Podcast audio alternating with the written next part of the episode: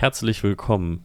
Wir hatten uns vorgenommen, dass wir dieses Jahr 2023 wieder in einen Rhythmus übergehen. Alle zwei Wochen ein Gast und zwischendrin machen Kim und ich. Jetzt hatten wir, glaube ich, drei Wochen in Folge einen Gast und zwischendrin ist nichts passiert. Ja, gut gemacht. ja, aber hey, wir halten uns zumindest mit den Gästen dran. Ähm, nee, es hat, glaube ich, es hat, es hat wieder ganz einfache Gründe. Wir hatten einfach keine Zeit. Ähm, ja. Und solange wir die 100 Millionen von Spotify für diesen Podcast nicht bekommen, wird es wahrscheinlich auch so bleiben, dass wir manchmal keine Zeit haben. Ähm, ich wollte zwar letzte Woche irgendwas machen, dann hat aber der Küchenbauer es geschafft, in ein Wasserrohr in unserem neuen Haus zu bohren. Und ich kam die ganze Woche aufgrund eines Wasserschadens, wie man vermuten kann, zu gar nichts mehr. Ähm, dann stand der Umzug an und ja, jetzt sitzen wir hier und haben eine ja, was haben wir gesagt? Halbe News-Folge. Genau. Eine völlig hervorragend geplante, ähm, strukturierte News-Folge. Genau, also wenn ich mir, wenn ich mir mein LinkedIn-Feed anschaue, dann sollten wir mal über, finde ich, ein Nischenthema reden, wo derzeit relativ wenig drüber gesprochen wird. Was ich komisch finde, weil ähm, ich habe mich da gestern ausgetobt. ChatGPT.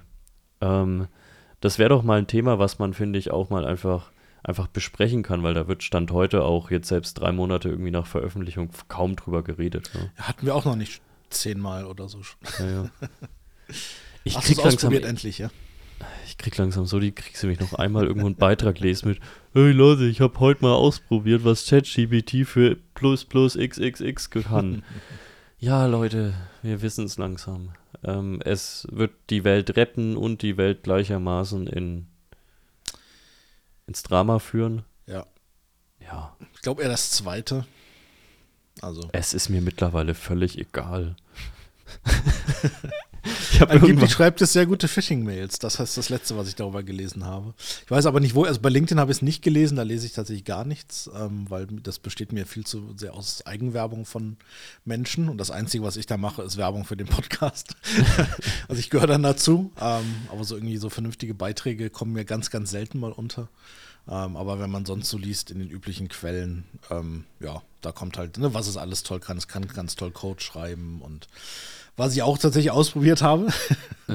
und es ist so, ja, ist okay. Ähm, aber du musst halt selber zumindest mal ansatzweise coden können, weil oft stimmen die Dinge nicht, die da drin stehen und du musst es dann zumindest mal nachkorrigieren. Ähm, ja, wir hatten ja schon mal drüber gesprochen. Ich glaube, für so Massengeschichten ist es okay. Also wenn ich jetzt sage, ich brauche keine Ahnung, irgendwie mal 20 generische Marketingtexte für irgendwas, ja, dann kann ich es da durchlaufen lassen. Schreibe vielleicht noch zwei Sachen um. Okay, habe ich vielleicht Zeit gespart. Dafür ist es, glaube ich, okay. Ja. Also das Einzige, was ich an dem ganzen Thema wieder, mich nervt es nur noch. Ähm, und das Ding soll einfach wieder irgendwo verschwinden, wo niemand mehr drüber redet. Was ich allerdings ganz lustig finde, ist, dass das Bing, die sich ja durch die ChatGPT-Integration vorgenommen haben, Google zu überholen. Und ich meine, sie waren schon nah dran. Also ich kenne schon verdammt viele Leute, besonders unter 60, die Bing benutzen. Echt? Okay. Ich kenne keinen. Ich auch nicht. ich glaube, meine Mutter, selbst hab, die verwendet nicht mehr Bing. Ich habe es mal probiert, also ich wollte ihm wirklich eine Chance geben, aber die Suchergebnisse sind halt einfach schlecht. Also, ja, aber die haben das jetzt irgendwie schon wieder eingeschränkt. Ähm, also hier, ähm, Warte, genau. Längere Chats mit 15 geworden, ja. oder mehr Fragen könnten demnach dazu führen, dass Bing sich wiederholt oder zu Antworten veranlasst bzw. provoziert wird, die nicht unbedingt hilfreich sind oder nicht mit unseren beabsichtigten Tonalitäten übereinstimmen. Mhm. ja, also wahrscheinlich irgendwelche Racial Slurs. Wahrscheinlich. Ich weiß es ja. nicht. Aber so viel zum Thema künstliche Intelligenz. Ich meine, bei 15 Fragen ist halt Schluss. ähm, naja. Äh, am Ende endet es doch immer so. Es ist echt. Äh, Bisher tatsächlich ja. Ist vielleicht auch besser so. Wahrscheinlich ist es besser so, ja. ja. Aber gehen wir weg von diesem nervigen Thema und kommen zu einem anderen nervigen Thema. Mhm. Ähm, die Heu- und Mistgabeln und äh, das Feuer wurde mal wieder rausgeholt, weil ähm, der schlimmste Mensch der Welt, Elon Musk, mal wieder etwas ganz Schlimmes mit Twitter gemacht hat. Was hat er denn gemacht? Also die Liste ist lang, ähm, aber was du meinst, ist, glaube ich, dass er die Multifactor Authentication per SMS nur noch bei Leuten erlaubt, die für was kostet 8 Dollar im Monat äh, ihre blaue Verifizierung Airquotes, ähm, äh, bezahlen. Und aus irgendwelchen Gründen haben sich Leute darüber aufgeregt. Ich verstehe, warum sie sich aufregen. ähm, das hat, glaube ich, eher damit zu tun, dass es jetzt eingeschränkt wird auf Leute, die dafür zahlen. Ähm, aber generell ist natürlich diese Multifactor Authentication per SMS eh tot. Von daher ist es eigentlich auch egal. Ähm, ja.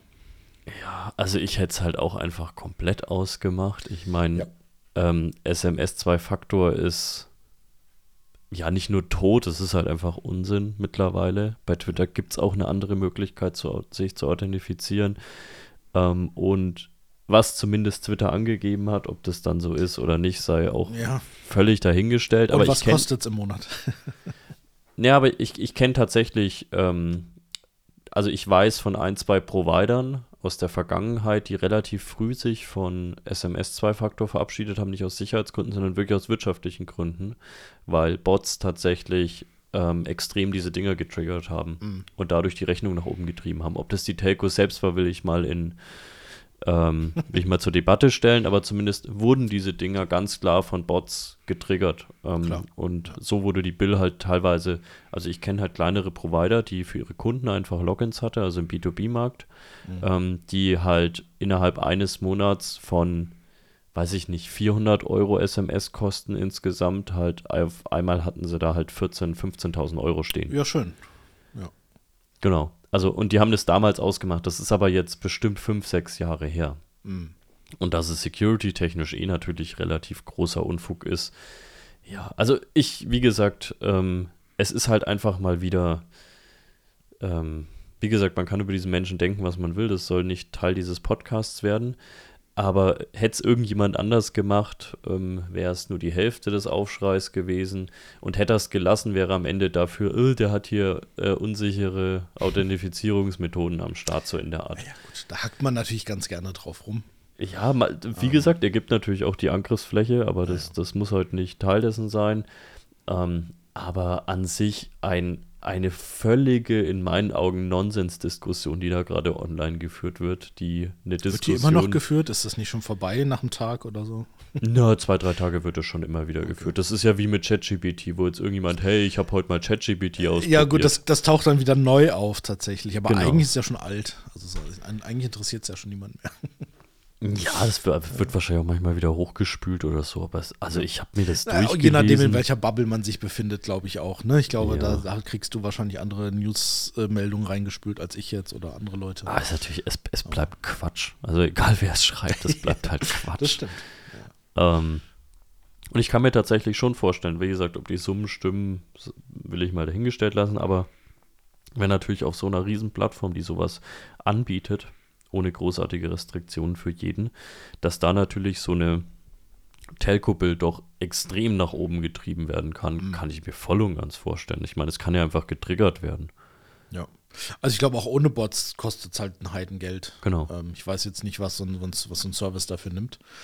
Ähm, aber wenn es nur ein Cent ist und ich weiß nicht, wie viel, wie viel Nutzer sich da so einloggen am Tag, ist es einfach eine Rechnung, die nach oben geht und das kann man sich einfach sparen. Ja. Genau. Ähm, ein anderes Thema, wo es auch unglaublich viel Diskussion zu gab, die ich auch für relativ großen Unfug halte, da können wir sicherlich ein bisschen größer drüber reden, ist das ganze Thema, ich nenne es jetzt mal ESXi Ransomware. Du hast ja, ja vielleicht auch nochmal, du kannst noch mal ein bisschen besser erklären, was da passiert, äh, wie das gemacht wird und dann können wir darüber diskutieren, wieso wir beide, glaube ich, die Diskussion für ein bisschen überspitzt halten. Ja, das kommt ein bisschen darauf an, wen du fragst. Also es gibt so, es gab die, ich glaube, die erste Meldung, die ich irgendwann mal ähm, rausgesucht hatte, da hieß es dann Schwachstelle in VMware ESXi weltweit massiv ausgenutzt. Ähm, das war so die, die, die erste Meldung und dann hat man sich halt mal so angeguckt, okay, was heißt denn massiv ausgenutzt? Ja, was ist das überhaupt? Ähm, es ist ja ein relativ alter, alter, alter, alte mhm. Schwachstelle, alte CVE ähm, die auch gefixt ist.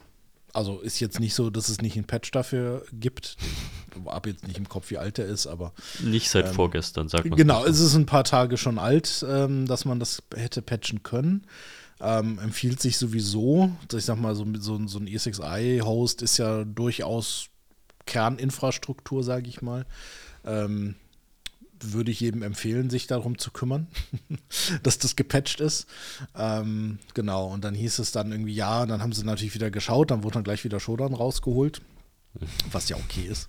Äh, Wo es dann hieß, hier sind, ich habe gerade jetzt, ich habe es gerade mal offen, 1924 ähm, Maschinen oder ESXi-Hosts, die quasi betroffen sind von der Verschlüsselung. Ne? Das ist relativ easy, ein paar Suchparameter, dass du halt nach dem ESXi suchst und dann ähm, wenn du dir die anschaust, hast du dann halt das, quasi der, der, mhm. der Text steht von der Ransomware-Gang oder wer auch immer es war. How to restore your files. Das ist eine Sache, wonach du quasi einfach suchst. Beziehungsweise im HTML-Text steht dann, we hacked your company successfully.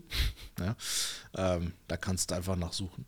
Wenn du jetzt wirklich mal anguckst, okay, wo stehen, was sind denn das für Kisten, die da irgendwie betroffen sind, dann hast du halt ganz viel ähm, OVH und Hetzner und, und diese ganzen, also diese Liste an Hostern, wo du dir zum Beispiel schnell mal eine Lab-Maschine klickst. Ne, wenn du sagst, ich habe irgendwie ein Projekt und ich brauche mal einen ESXi-Host für einen Tag oder zwei oder eine Woche, was auch immer, kaufst du dir keinen, stellst dir keinen hin, gehst halt zu Hetzner und klickst dir halt eben ein. Und ich glaube, da kommt es relativ häufig tatsächlich vor, dass die Leute einfach aus Bequemlichkeit sagen, okay, ich hänge die Kiste halt direkt ans Netz oder sie ist vielleicht standardmäßig immer schon direkt äh, im Internet. Ähm, kümmere ich mich jetzt gar nicht groß um Sicherheit, weil es halt eine Lab-Maschine und wenn da was passiert, ja, gut, schmeiße ich sie halt weg und ne, klick mir eine neue. Das ist, glaube ich, so der Großteil. Bei tatsächlich Unternehmen habe ich es noch nicht gehört. Es mag sicherlich welche geben, die da betroffen sind. Ich habe tatsächlich noch von keinem einzigen Unternehmen irgendwas gehört, dass sie da betroffen sind. Ähm, ist halt die Frage, wie viel drüber reden, aber gut. Ähm, und das sind natürlich bei Shodan nur Sachen von außen, die man sieht. Das heißt, die Schwachstelle funktioniert ja auch intern. Das heißt, wenn die Angreifer schon im Netzwerk sein sollten, können sie natürlich auch die Schwachstelle ausnutzen und dann dort ähm, ja, die ESXi-Server verschlüsseln. Ist aber auch nichts Neues. Ja, das gab es schon, was weiß ich, wie oft. Und das ist auch ein Ding, das wir eigentlich häufiger sehen, ähm, dass nicht nur die Betriebssysteme in den VMs irgendwie verschlüsselt werden, sondern auch teilweise halt die ähm, über den ESXi-Server selbst, weil die teilweise einfach auch nicht gut geschützt sind. Das heißt, auch da ist es nicht immer eine Schwachstelle, die ausgenutzt wird, sondern das Root-Passwort ist einfach Root. Ja. Ähm, oder Admin oder was weiß ich, oder es hängt am Active Directory und ne, Angreifer hat Domain-Admin-Rechte und lockt sich halt ein und ja, verschlüsselt halt alles. Das sind so die üblichen Sachen, die man durchaus öfter mal sieht. Ja, also ich glaube auch. Ich weiß ja noch selbst, ich meine, ich habe ja auch im Grunde genommen meinen Einstieg in die IT, wenn man es mal so nennen möchte, war ja über dieses ganze Thema Virtualisierung vor, keine Ahnung, 12, 14 Jahren. Und ich habe ja echt lange und viel VMware gemacht. Und deswegen, mich hat das von Anfang an verwirrt, was da so geschrieben wurde und besonders die Welle, die gemacht wurde, dass dann wieder irgendwelche selbsternannten äh, Cybersecurity-Influencer wieder ihre Shodan-Maps rausgeholt haben, was ich mittlerweile eh liebe. Ähm, Shodan ist zu einfach geworden, finde ich. ja, es ist doch so, du es siehst mal sofort so eine Kack-Map mit irgendwas, wo du denkst, ja, setz es mal in den Kontext bitte erstmal. Ja, ähm, das stimmt. Also, also ich habe mich von Anfang an gewundert, weil ich mir gedacht habe, naja, also selbst ich habe ja vor wie gesagt, 14 Jahren auch bestimmt Security-Dinge gemacht oder halt Dinge in einem Security-Kontext gemacht, bei denen ich heute völlig den Kopf schütteln würde. Also wo ich gesagt habe, das würde ich heute niemals mehr so machen. Das ist ein riesen Unsinn, den ich da getrieben habe. Aber einen ESXi Internet-Facing zu stellen, ja. das ist auch gar nicht so einfach. Also so rein konfigurationstechnisch ist das gar nicht so super einfach ähm, wenn du ein vCenter dazwischen hast und so einfach. Mhm. Ich kenne persönlich, und wie gesagt, ich habe viele, viele VMware-Umgebungen damals angefasst. Ich kenne keine einzige, wo ein ESXi im Internet exposed war, das Einzige, was ich halt immer gesehen habe und was ich auch selbst manchmal gemacht habe, ist, wenn ich mir halt für irgendwelche Lab-Situationen halt mal Nested ESXi-Host aufgebaut habe. Mhm. Egal, ob das jetzt bei AWS war oder bei Hetzner oder sonst irgendwo. Das sieht man auch in den Top-Organizations, dass Provider eben ganz oft ähm, weit oben sind. Und da kann ich mir halt, wie du gesagt hast, am ehesten vorstellen, dass halt irgendwelchen verwaisten Lab-Umgebungen oder so, die halt irgendwie noch laufen, dass die in Anführungsstrichen angegriffen wurden.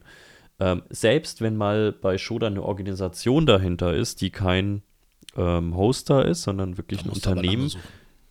Genau, muss man A lange suchen und B heißt es ja lange noch nicht, dass die komplette Firma verschlüsselt wurde. Vielleicht wurde halt diese Nested Lab-Umgebung verschlüsselt und alle haben gesagt, ja gut, cool.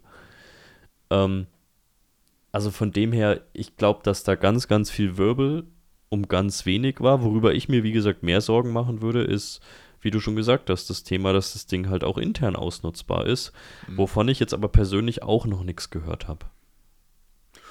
Also der Fall zumindest von dieser Ransomware ist mir jetzt nicht untergekommen, aber es gibt ja auch noch genug andere. Ich meine, das ist jetzt auch nichts Neues.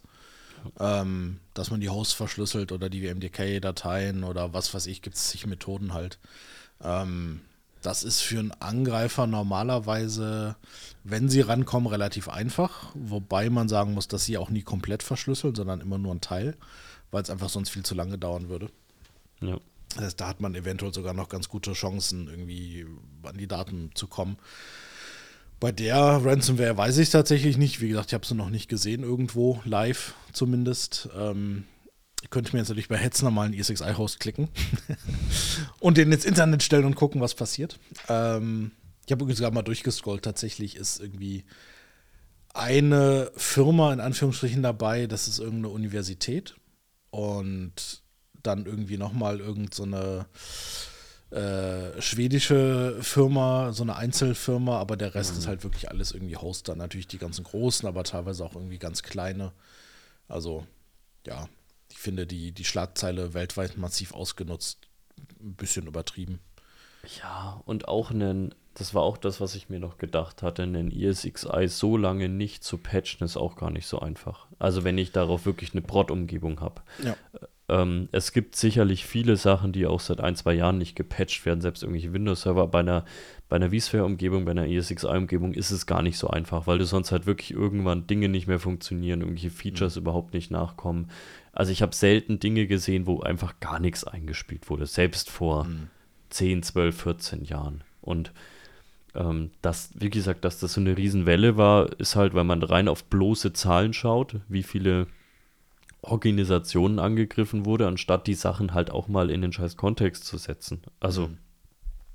dass dann auch, ja, eine B ein BSI bringt dann so eine Infokachel raus. Aber ich denke mir halt, wir haben so viele andere Sachen, die in vielen Umgebungen ein wirkliches Einfallstor sind. Ja, und, sie haben sogar als halt orange eingestuft, ne? Das ist eigentlich ja. Äh, wie, wie, nennen sie es, ich muss ja gerade mal nachgucken, die äh, IT-Bedrohungslage ist geschäftskritisch massive Beeinträchtigung des Regelbetriebes. Also ja, klar, wenn es dich erwischt, ja, na klar. Aber das gilt halt für alles, für alle Ransomware-Geschichten. Von mhm. daher. Hm. Ja, es kommt wieder auf dieses Thema runter, wie kontextualisieren und priorisieren wir Schwachstellen.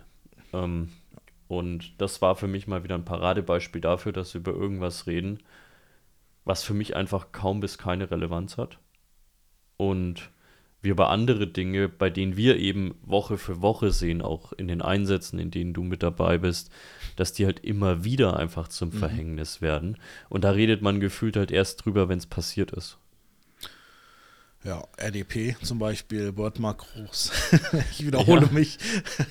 es ist immer dasselbe, es ist so tatsächlich. Also, aber das wäre ja langweilig. Ich meine, warum sollte sich die Presse darauf stürzen, dass, keine Ahnung, irgendwie äh, Ransomware-Vorfall durch, äh, keine Ahnung, Word-Makro ausgelöst wurde. Mhm. So, das liest kein Mensch. Ne? Das ist zwar so, dass das häufig passiert, aber wenn du dir die, die Schlagzeilen so ansiehst, wirst du es eigentlich nirgendwo finden.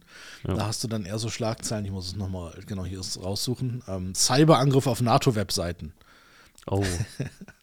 ähm, genau, also habe ich auch geteilt vermutlich. den Artikel, genau, habe den Artikel geteilt, habe dahinter geschrieben, Achtung, Clickbait, vermutlich nur DDoS. ähm, ja, ist tatsächlich ein heiser Artikel. Heise schreibt normalerweise eigentlich okay Artikel, gute Artikel. Aber das ist halt dann auch so, ja, okay, ja, das klingt dann so nach, die NATO wird angegriffen. Ja. Ähm, weiß ich nicht. Und ja, es war halt DDoS und ja, die Webseite war irgendwie nicht erreichbar. Okay, so. Das passiert. Ja.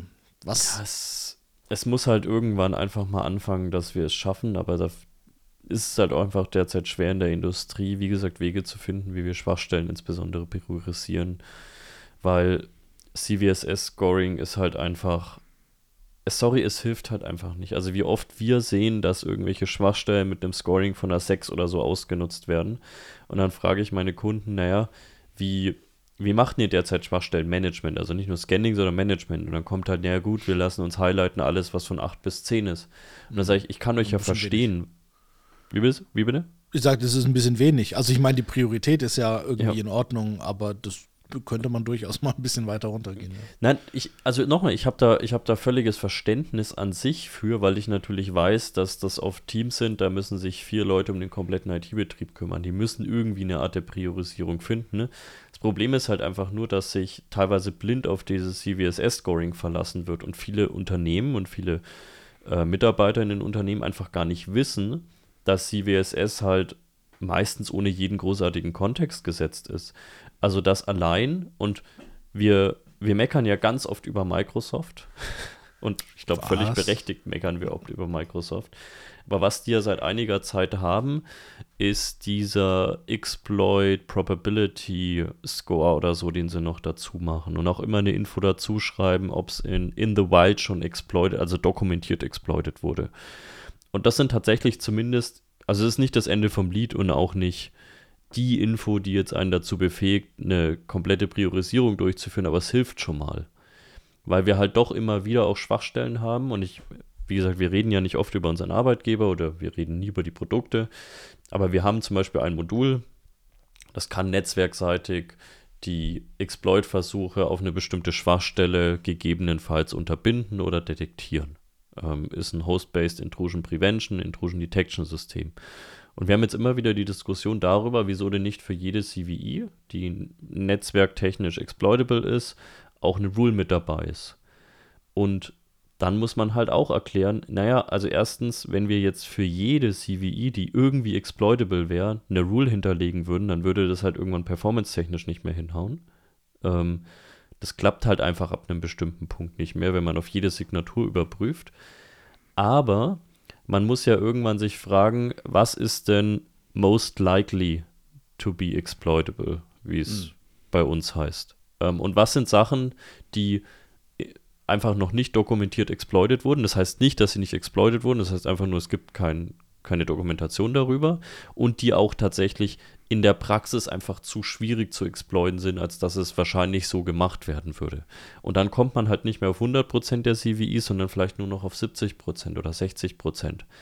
Trotzdem braucht es wahrscheinlich noch mehr Anstrengungen in den Unternehmen selbst, auch eine Kontextualisierung dieser, dieser Schwachstellen durchzuführen, weil, naja, wenn ich halt irgendwo ein Internet-Facing Asset habe, was ähm, weiß ich nicht, eine CVI mit einem Score von einer 6 habe, kann das halt ganz schlimm sein.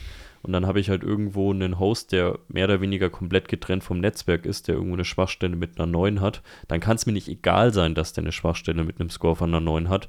Aber das Risiko, dass es ausgenutzt wird, ist halt einfach deutlich geringer. Ja.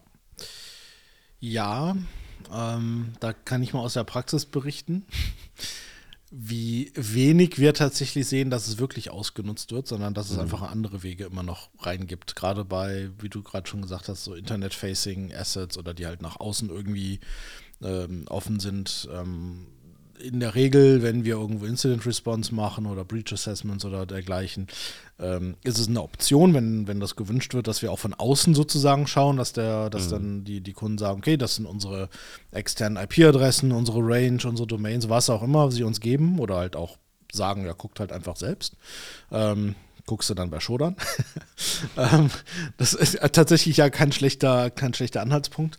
Ähm, aber da hast klar, da findest du auch irgendwie Hosts die, oder, oder keine Ahnung, Web, Web-Applications, die ähm, von irgendwelchen äh, Schwachstellen äh, betroffen sind. Aber du findest auch einfach Admin-Admin. Mhm, ja? Genau. Ähm, ich, ich, hatte es die Tage wieder. Ähm, da, die hatten, ich weiß es gar nicht, 80 oder sowas Internet-Facing Assets. Ähm, ganz viel davon waren einfach irgendwelche Firewall-Login-Seiten. Weil ich auch da die Frage stellen würde, müssen die öffentlich zugänglich sein, diese Admin-Logins? Ich weiß es nicht. Ähm, aber gut. Ähm, Manchmal sogar der Provider, der die halt einfach so einstellt, damit er sich da kein irgendwie Konstrukt aufbauen muss. Tatsächlich war es da so, genau. Das ja, ist nämlich genau. hier die Sache, also in dem Fall jetzt zumindest gewesen, dass die das gar nicht selber betreiben, sondern betreiben lassen. Ähm, von einem Provider, den man wahrscheinlich sogar kennen würde. Ähm, und die verlassen sich dann halt auch einfach drauf. Also mhm. als Kunde. Ich meine, gut, dafür zahlen sie halt auch. Ähm, und dann, dann kommt aber irgendein dahergelaufener und sagt, ach guck mal hier, irgendwie Firewall, äh, WebGUI. So, und dann guckst du erstmal in der Dokumentation nach, okay, wie logge ich mich denn da ein, wie setze ich denn das Passwort zurück und und und. Ähm, und dann tauchen noch irgendwelche, ich weiß gar nicht, ich weiß nicht mehr genau, was es war. Es war so ein ja, so, so, so ein Dashboard sozusagen, wo die Systeme überwacht wurden. Mhm. Ähm, ich weiß nicht genau, was für ein System dahinter war, aber da war halt die Geschichte, ja, Admin, Admin. So, ja. ja. Da brauchst du keine Schwachstelle und nichts, du loggst dich einfach ein und du bist ja dann auch noch Admin. Es ist ja dann nicht so, dass du noch irgendwie deine Privilegien eska eskalieren mhm. müsstest. Ähm, du bist halt schon Admin. Ja. Zwar nur erstmal in diesem, in diesem, naja, in dieser Web-Application, aber du bist halt schon mal drauf. Und meistens kannst du an der Stelle dann eigentlich ganz gut anfangen, auch unerkannt ähm, so ein paar mhm. Sachen zu platzieren. Ne, dann hast du dann diese Cross-Set-Scripting-Geschichten und was es alles so gibt im Webbereich. Ähm, das geht dann halt ganz fix. So, dann hast du zwar mhm. ein IPS und also ein Intrusion Prevention System und eine Firewall und weiß der Teufel was, aber wenn das Passwort Admin ist, ist das alles ja. irrelevant. Ja, das ist ja dieses Thema und ich scheue mich fast, diesen Begriff auszu, auszusprechen, aber dieses Thema Attack Surface Management, aber dass ich mir zumindest darüber bewusst bin, auch insbesondere, wo bin ich auch von außen verwundbar, ja. weil also jahrelang hat man immer auf von außen verwundbar geschaut und hat das Innere komplett vergessen und wurde dann halt über irgendwie irgendwas, was sich schon längst eingenistet hat, gegriffen. Mittlerweile vergisst man gefühlt, dass man außen noch irgendwie 80 Webserver rumstehen hat. Mhm. Ähm, oder eben, wie gesagt, dass die Firewalls, die Perimeter von irgendeinem Dienstleister betreut werden und der sich halt einfach, ich sag's jetzt mal ganz offen aus Faulheit, ähm, das Management öffentlich verfügbar macht. Ähm, ohne großartige Einschränkung. Meistens ist da ja nicht mal irgendwie eine, und das ist ja auch schon nicht so schlau, aber zumindest nicht mal irgendwie eine IP-Einschränkung dabei, was man ja mhm. meistens immer in den Dingern einrichten kann mit, du kannst die Website nur aufrufen von folgenden fünf IPs ähm, selbst das ist ja meistens nicht eingerichtet. Ja. Und wenn das dann natürlich noch mit irgendeiner mega schwachen Passwort-Policy oder irgendwelchen Standardkennwörtern zusammenkommt, dann hast du schon richtig gesagt, dann brauchen wir halt nicht mehr irgendeine Privilege Escalation, weil dann sind die Privilegien halt da. Trotzdem sehe ich natürlich schon noch bei vielen Angriffen, dass irgendwo eine Privilege Escalation auch über Schwachstellen vorliegen. Mhm. Aber auch da, jetzt aus deiner eigenen Erfahrung, wie oft liegt da eine Zero Day zugrunde? Weil ich persönlich. Okay. Ähm, ich kann also, mich an keinen Fall erinnern, wo jetzt wirklich was, ich meine, Zero Day ist immer schwierig eben, zu beschreiben. Das musst was du erstmal nachweisen können. Genau, aber ja. jetzt von diesen typischen Dingen, die dann immer gehypt werden und als Zero Day bezeichnet werden, habe ich zumindest in den Tagen nach der Veröffentlichung mhm. noch nie gesehen, das. Und sowas gibt's, aber ich persönlich habe es noch nie gesehen. Deswegen glaube ich ja, einfach, dass es das in der Breite nicht gibt. Gibt genau, gibt es sicherlich. Und gerade wenn du von, von Targeted Attacks sprichst, was ganz gerne für andere Dinge verwendet wird, aber wenn wir oder von, von State Sponsored und sowas sprechen, dann okay. Ja, wenn es jetzt, keine Ahnung, wenn ich jetzt Rheinmetall wäre oder was weiß ich, irgendein Rüstungskonzern, würde ich mir Gedanken machen, dass ich einen Intrusion Prevention auch gegen Zero Days in irgendeiner Form habe. Ja, wenn ich das Bauunternehmen, was was ich bin mit meinen zehn Mitarbeitern, dann brauche ich es wahrscheinlich nicht, weil die Chance einfach gering ist, ja. ähm, dass, dass da irgendwelche Zero Days ausgenutzt werden. Es kann natürlich passieren. Klar, ist jetzt nicht so, dass das komplett unrealistisch ist, aber die Chancen sind einfach ähm, oder die Wahrscheinlichkeit ist halt eher niedrig, mhm. weil es ist ja auch für die Angreifer schwierig. Ich meine, die Zero Days liegen ja nicht rum. Das heißt, du musst sie entweder selber entdecken Du musst sie kaufen, die sind teilweise halt sehr teuer. Ähm, also warum soll ich das machen, wenn das Passwort äh, Admin Admin ist? Ja, brauche ich kein Zero Day. Ähm, wenn ich irgendwie ähm, was mit Makros und mit Phishing und, und so weiter, solange das funktioniert, ist es ja viel einfacher. Ja, warum mhm. soll ich mhm. mir da irgendwelche Zero-Day-Exploits kaufen und dann irgendwie extern, keine Ahnung wie lange, auf irgendeinem Device rumhämmern, ähm, dass ich dann exploite und dann vielleicht irgendwie von mir aus Admin auf einer Firewall bin, dann ist das schon mal schön, aber dann bin ich ja immer noch nicht so wirklich drin. Ähm, und mit einer, mit einer Phishing oder Mail oder sowas bin ich halt direkt drin. So, dann klickt die ja. Mitarbeiterin drauf ähm, und ich habe eine Backdoor drin. Das ist ja. halt viel einfacher als Angreifer. Ja. Ja, auf alle Fälle. Deswegen, äh, ja, es ist halt immer, also ich will mich, ich will ja gar keine Generalaussage treffen mit, wir sollten uns gar nicht um Zero Days kümmern. Ich habe da mal ein Format zu gemacht und habe das ein bisschen reißerisch gesagt. Aber ich glaube halt, für die allermeisten Unternehmen trifft das halt trotzdem zu. Die die kümmern sich äh, um 10.000 Zero Days und oh, ich muss das Wort gefixt haben, anstatt sich halt einfach mal um das Zeug zu fixen, was seit acht Monaten offen liegt oder äh, um den Prozess halt, wie man Excel-Makros endlich mal abschalten kann, so in der genau. Art. Oder einfach mal RDP-Login nicht erlauben auf einer Jumpbox, die ich mir hingestellt habe, damit ich von ja. zu Hause einfach ins Unternehmen komme. Ja, genau. ähm, und und das, ich benutze ja die Beispiele nicht, weil ich die irgendwie mir ausdenke, sondern das ist normalerweise, wenn wir Analysen gemacht haben nach dem Incident, das sind halt die Sachen, die wir sehen. Es ist ja. halt irgendwie der RDP-Login, der irgendwie offen ist. Es ist, keine Ahnung, ähm, der, der Service-Account, der irgendwie nur fünfstelliges Passwort hat und dann irgendwie geknackt wird, relativ easy. Das sind halt die Sachen. Ja, und da ist halt Zero Day eher selten dabei. Aber wie gesagt, da geht es dann ein bisschen darum, was bin ich denn für ein Unternehmen oder staatlich, staatliche Konzerne oder dergleichen. Ja, da genau. sehe ich es auf jeden Fall. Ähm, ich sehe es auch bei großen Unternehmen, aber nicht ja. nur. Also ich kann nicht hingehen und sagen, ich stelle mir jetzt hier ähm, ein cooles Intrusion Prevention System hin, das mir auch irgendwie Zero Days blockt, das immer die neueste Threat Intelligence aus dem Untergrund irgendwie eingespielt kriegt und und und und habe halt eine Jumpbox da stehen mit RDP offen. Genau, da. fangt halt erstmal mit Asset Management an. Genau. Ähm, und das ist, ja, ich, ich habe es in so einem Jahresrückblick neulich mal gesagt. Ähm, ich es macht mir einerseits Hoffnung und andererseits macht es mich sauer, wütend, traurig und so weiter, wie viele Unternehmen es halt doch wieder irgendwie letztes Jahr getroffen hat. Da können wir mhm. gleich nochmal drüber sprechen. Aber was mir dann halt so ein bisschen Hoffnung macht, auch wenn es mich natürlich sauer stimmt, ist, viele der Dinge wären einfach super gut vermeidbar gewesen und jetzt nicht durch super neue Technologie oder so, sondern einfach durch ein, paar, durch ein bisschen Housekeeping. Also wirklich ein bisschen Asset Management, ähm, ein bisschen weniger Makros zumindest und sowas. Also da wäre eine Menge drin gewesen, glaube ich, bei vielen der Fälle, in denen wir auch involviert waren, bei denen man gesagt hätte, das war jetzt, ich würde es jetzt nicht mal immer grob fahrlässig nennen oder so, aber Basismaßnahmen hätten die Sachen wahrscheinlich schon ganz gut entweder verhindert oder viel schneller in den Griff bekommen lassen. Ja.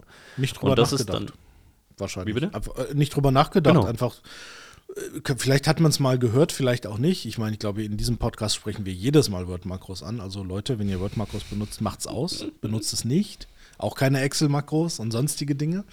Ähm, schöne Grüße von unserem Red-Team. Ähm, die nutzen das für Privilege Escalation und Backdoors. ähm, aber das ist eine andere Geschichte. Genau, sorry, ich wollte dich nicht unterbrechen. Nee, nee, du sind ja immer wieder die gleichen Sachen. Also ähm, ja, und trotzdem ich, ist es da. ja, es ist natürlich also, trotzdem da. Wie gesagt, ich, ich, will die einzelnen Unternehmen deswegen immer gar nicht an die Wand stellen. Es ist ein affiges Verhalten, was ich da mittlerweile online sehe. Wenn du wieder, das Unternehmen wurde getroffen, das, ja, cool. Also wirklich, ich bin jetzt mal ganz ehrlich, who the fuck cares? Ähm, ich, also in dem Moment denke ich mir immer nur, da hockt gerade jemand und hat einen ganz miesen Tag. Und ja. eine ganz miese Woche und ein paar ganz miese Monate.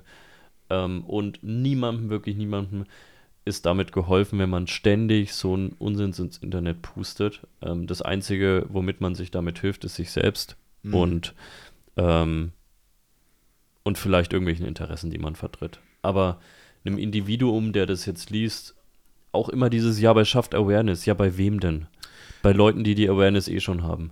Ja, und ähm, es ist halt die Frage, wie man es schreibt und was. Also ich meine, es schafft keine Awareness, wenn ich da irgendwie einen dummen Kommentar runterschreibe mit, keine Ahnung, ja, äh, LOL Windows 2008. Ne?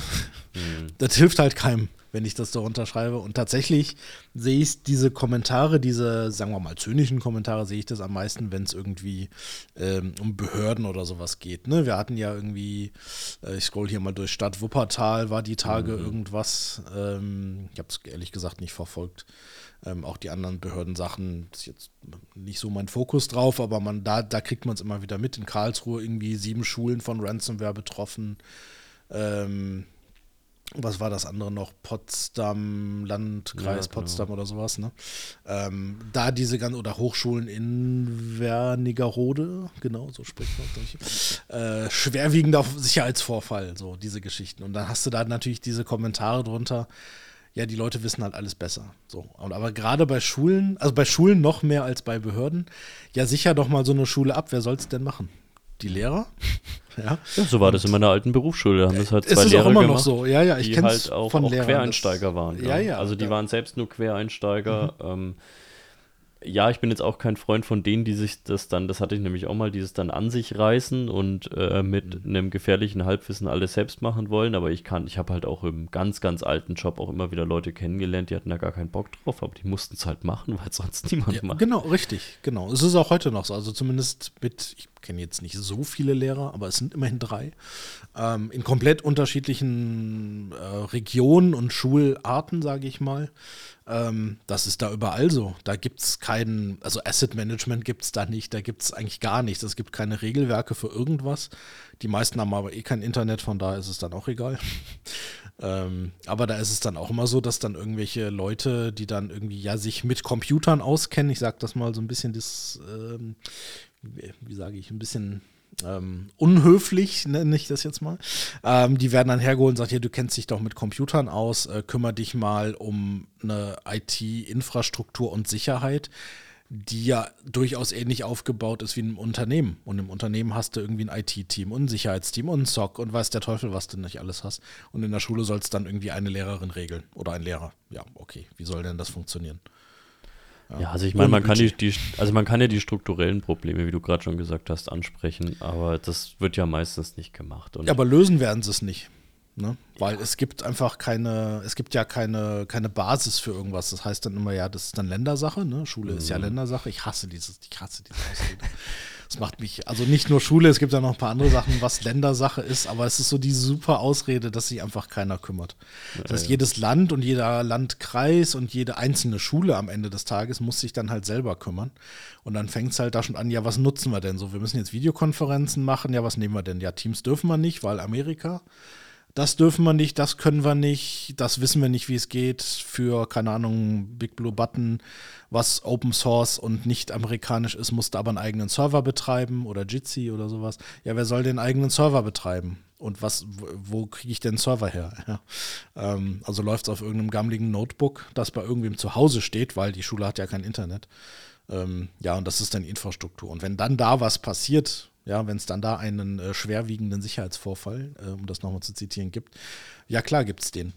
Ähm, ich glaube, das passiert nicht so oft, weil es für die, für die ganzen Ransomware-Gangs und für die ganzen äh, Kriminellen gibt es halt da nichts zu holen in der Schule. Ja klar, die können da irgendwie ein bisschen, können da alles kaputt machen, ja, oder können da irgendwie, klar können sie eine Lösegeld verlangen, aber welche Schule kann das denn zahlen? Ja. Ja, das ist, glaube ich, der Grund, warum wir da relativ wenig sehen. Ja, das Gute ist der und ja, sorry. Nee, nee, sorry. Obwohl ich gerade einmal dran bin. Universitäten und Hochschulen, da sieht es anders aus. ähm, es gab irgendwo in Deutschland auch eine, die Tage, das ist schon länger her, ich weiß gar nicht mehr, was es war. Ähm, in Irland war noch mal eine Schule dabei mhm. ähm, oder mehrere wohl, so ganz genau hm, stand es dann nicht. Ähm, aber da geht es halt dann eher um so Universitäten oder Hochschulen, da sieht es dann anders aus. Da kann man auch mal ein Lösegeld verlangen. Ähm, da kann es natürlich auch passieren, dass die eventuell, oder da besteht zumindest die Chance, dass es zahlen. Aber hierbei, keine Ahnung, hier, ne? Grundschule in Hintertupfing, ja, die werden halt kein Lösegeld zahlen. Ähm, das bringt denen halt nichts, wenn die da was verschlüsseln. Es scheint ja trotzdem zu passieren. Ich frage mich halt wirklich, was der Hintergrund da ist. Wird aber auch nie aufgeklärt, weil so eine Schule kommt natürlich auch nicht auf einen Incident Responder zu und sagt, könnt ihr da mal eine Analyse machen ähm, für keine Ahnung x tausend Euro, die es halt mm. kostet. Das machen die halt auch nicht so. Die installieren ihren Kram dann neu und die Daten sind halt weg. Okay. Und der Overhead-Projektor funktioniert ja zum Glück noch. Der funktioniert auch ohne Internet, ja. ohne Netzwerk. In den Hochschulen, äh, da gibt es schon vernetzt tatsächlich.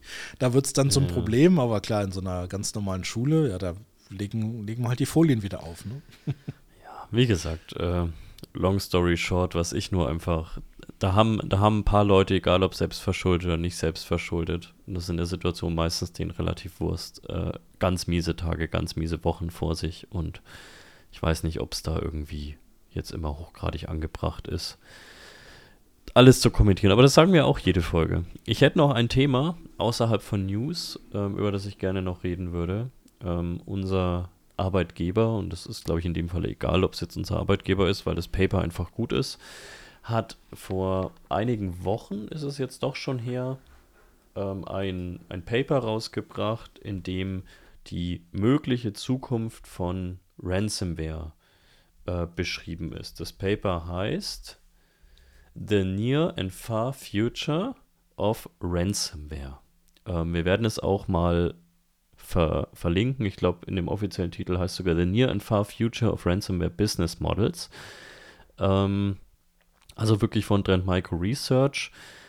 Hat insgesamt 52 Seiten, ähm, also geht echt auch einigermaßen in die Tiefe. Da wird mal so ein bisschen beschrieben, wie eben derzeit die Businessmodelle dahinter sind, wie sich Ransomware im Allgemeinen so, ich würde mal sagen, so seit Mitte der 2000er, 2005 rum entwickelt hat ähm, dass man halt insbesondere früher noch versucht hat, die Leute wirklich reinzulegen, sich als äh, Polizei ausgegeben hat oder sonst was, bis man dann irgendwann eben 2016, 2017 eigentlich dazu übergegangen ist, ehrlicher zu sein und zu sagen, wir hauen dich da gerade in die Pfanne und du überweist uns bitte das Geld.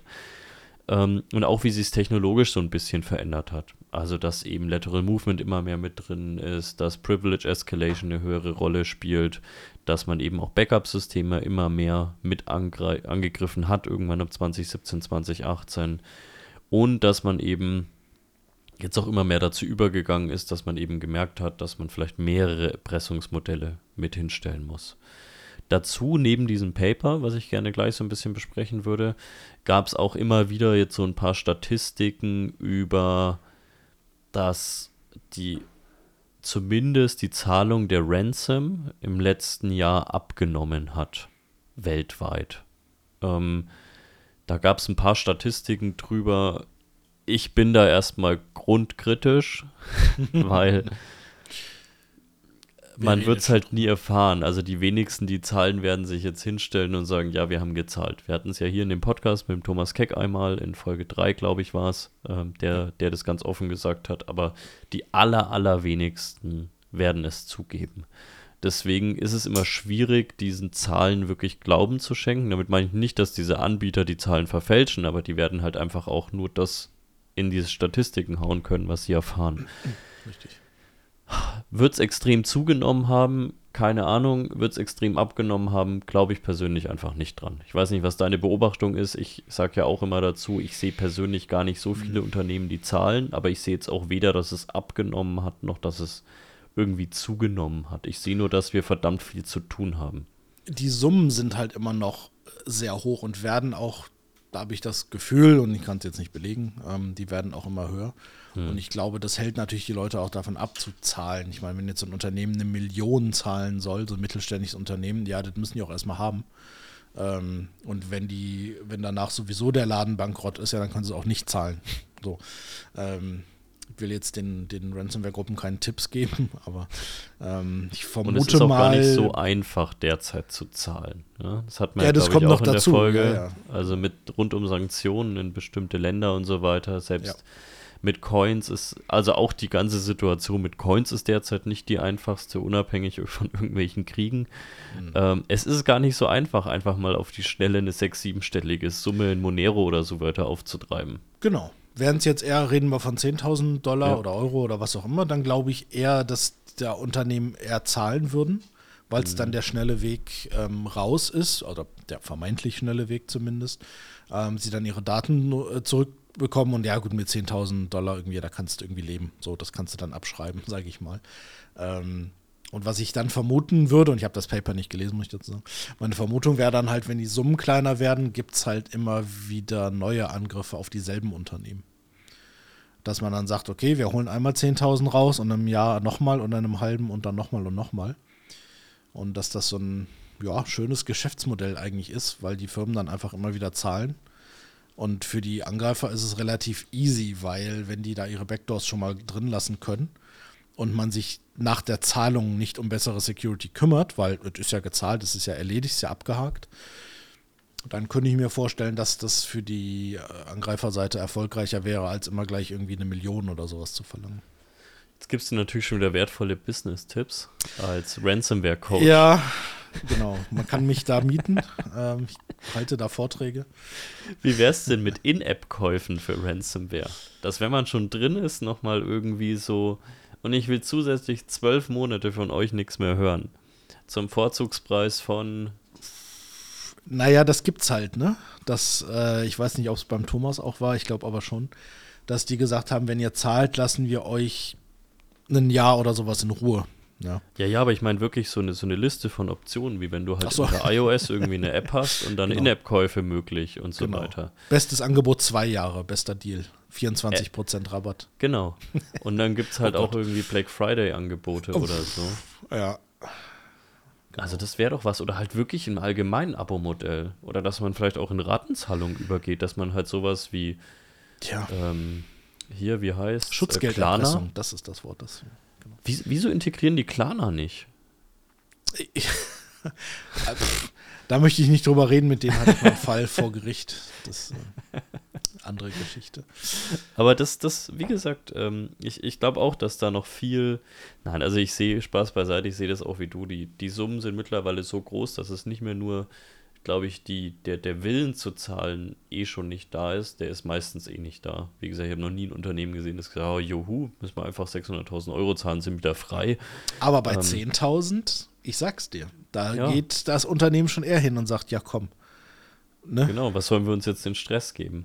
Richtig. Und dann machen es die Unternehmen wahrscheinlich auch nicht wie empfohlen und setzen danach dann trotzdem die IT neu auf, sondern ähm, machen es halt nicht.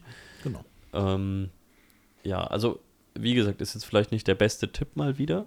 Je nachdem, wer man ist, ist vielleicht der beste Tipp. Ich glaube, da kommen die auch ohne uns drauf. Nein, also. aber es ist tatsächlich, was mich immer wieder wundert, sind diese Riesensummen, weil es, auch wenn es dafür Services, so halb zwielichtige Services gibt, die sind mittlerweile allein die Logistik drumherum, ähm, die Kohle überhaupt in den gewünschten Coins aufzutreiben und zu transferieren. Es ist nicht so einfach, wie man immer denkt. Also eine Million Euro einfach mal in Monero. Mhm ey, da muss man ein paar äh, Legitimationsstufen bei den meisten Brokern durchlaufen, um an so viel Kohle zu kommen. Ähm, und dann muss man auch noch hoffen, dass irgendjemand nicht in irgendeinem wilden Sexkult auf den Bahamas das Ganze veruntreut am Ende. dann ist der Sache auch nicht geholfen. Würde mich mal wundern, ob da irgendwelche ähm, Ransomware-Gangs Kohle verloren haben. Das sind so die wenigen Menschen, denen ich das voll gegönnt hätte. Ja, da gibt es bestimmt auch irgendeine Statistik, wenn du lange genug suchst. Ja, ja. dieser ganzen FTX-Geschichte. Oh Gott. Ja. Ähm, aber da kann man ja, es gibt ja so Unternehmen, die ja diese FTX-Vermögenswerte ja kaufen. Also die, die das abkaufen und sagen, wenn es halt doch irgendwann mal wieder verfügbar ist, dann darf ich es behalten. Und ich kaufe dir im Grunde genommen halt ein Wallet, was eine Million Euro hatte kaufe ich dir jetzt ab für 10.000, weil du siehst ja derzeit gar nichts. Dann kriegst du zumindest 10.000 Euro, wenn aber irgendwie doch durch irgendwelche Regressansprüche das Ganze wieder verfügbar wird, dann streiche ich mir die äh, 990.000 Euro oder Dollar ein. Ähm, ja, also gibt es die komischen Sachen rund um die Coins, aber ja, was, was denke ich, wo es hingehen wird? Also A, ich denke tatsächlich auch, dass wahrscheinlich aus rein logistischen Gründen die Summen irgendwann kleiner werden, weil sie wahrscheinlich merken, dass es mit den größeren Summen nicht hinhaut, dass es dafür noch höher frequentiert wird. Das heißt, man wird wahrscheinlich noch mehr nach Mechanismen suchen, das Ganze noch automatisierter zu machen. Wie gesagt, das ist ja heute schon in den meisten Fällen sehr automatisiert, aber dass eben noch weniger manuelle Arbeit dabei ist, ähm, da muss es sicherlich hingehen, weil dafür ist wahrscheinlich Stand heute bei der ein oder anderen Ransomware-Gruppe doch noch ein bisschen zu viel manuelle Arbeit dahinter. Kurzer Einspruch, bitte. Ja. ähm, also ja, es passieren automatisierte Dinge. Ähm, ich glaube, gerade bei so Phishing-Campaigns und sowas, ja, da sitzt ja. keiner und also es sei denn, es irgendwie ganz gezielt, aber die tatsächlich, also jetzt aus meiner Erfahrung heraus, die tatsächlichen Angriffe, die durchgeführt werden im Sinne von, wir sind drin und ne, dann diese ganze Lateral Movement Geschichte und wir suchen den Domain Controller und wir, wir, wir suchen Dateien, die wir klauen können und diese ganzen Geschichten. Ähm, da haben wir durchaus die Erfahrung, dass das extrem viel Hands-on Keyboard ist. Also, dass da wirklich mhm. Leute sitzen müssen die das manuell machen. Das siehst du eigentlich, wenn du die forensische Analyse dir anguckst, was wenn du so Timestamps und sowas anguckst und was für Tools da benutzt werden und das, was für Befehle teilweise ausgeführt werden, dass die sich da vertippen, sage ich mal ganz ja. blöd, ja. Ähm, oder irgendwelche Sachen aus irgendwelchen Textdateien einfach copy-pasten als Befehle und die dann nochmal anpassen müssen, weil es nicht stimmt. Also da ist durchaus äh, passiert dann noch viel manuell. Wie gesagt, jetzt sicherlich nicht beim, beim, beim Point of Entry, also beim, beim Finden der, der Lücke ähm, oder beim Finden der, der Person, die irgendwie auf die Phishing-Mail klickt. Das ist sicherlich einfach komplett durchautomatisiert. Aber bei dem Angriff selber sieht man noch relativ viel manuelle Arbeit. Genau, also der Initial Access ähm, ist auch das, was ich immer wieder sehe. Der funktioniert relativ automatisiert. Da sieht man ja auch dieses wilde Um sich schlagen, sich danach zu entschuldigen, dass man jetzt wieder ein Krankenhaus erwischt hat und so. Ich glaube, das ja. liegt auch schon ähm, daran, dass man, wie gesagt, diesen Initial Access eben durch Massenphishing, E-Mailing und so weiter macht, genau. durch teilweise wahrscheinlich skurrilst einfachste Shodan-Scans ähm, wahrscheinlich auch mal hinbekommt oder mit ähnlichen Tools. Aber dann wird's, ist es halt wahrscheinlich immer noch zu viel manuelle Arbeit. Das ist ja das, was ich meine, dafür, dass man dann am Ende dann doch nur 10.000 Euro verlangen mhm. kann. Weil ich glaube, man will ja jetzt nicht irgendwie drei brutto verdienen oder so. Ja. als Ransomware-Gang-Anführer. Und es verteilt sich ja auch. Also ich meine, klar, du hast halt, das ist ja nicht immer eine, eine Gang, eine Firma, ja. äh, sondern du hast halt die, die mit Affiliates arbeiten und, und ja. diese Geschichten. Aber wenn du dir mal die Schlagzahl anguckst, und ich habe gerade die Seite von, von Black Cat zum Beispiel offen, also ein, zwei Kunden slash Opfer am Tag haben die halt schon, ne? Und da sind Banken dabei und große Firmen und und und. Und das musste er erstmal, das musste er erstmal leisten, sage ich mal, dass da, dass da Leute sich darum kümmern, dass diese Systeme halt irgendwie geknackt werden und ausgeräumt mhm. werden und und und. Das wird keine Person pro Firma alleine machen, sondern das werden mehrere sein. Und dann mit der Schlagzahl kannst du eigentlich ja schon fast hochrechnen, wie viele Leute eigentlich damit beschäftigt sind. Ja. Ähm, äh, da quasi die, das Geld quasi rauszuholen. Und das ist bei Lockbit oder sowas noch schlimmer. Die haben halt am Tag irgendwie drei, vier äh, Kunden. Ähm, da müssen also durchaus einige Leute dahinter sein, die sich da kümmern. Ne?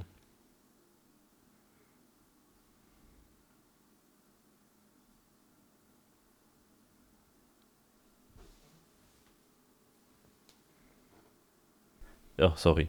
Ähm, für die Hörer, ich war stumm gestellt. Wir schneiden es nicht raus. Ach so. Ähm, Hätte ich auch was sagen können.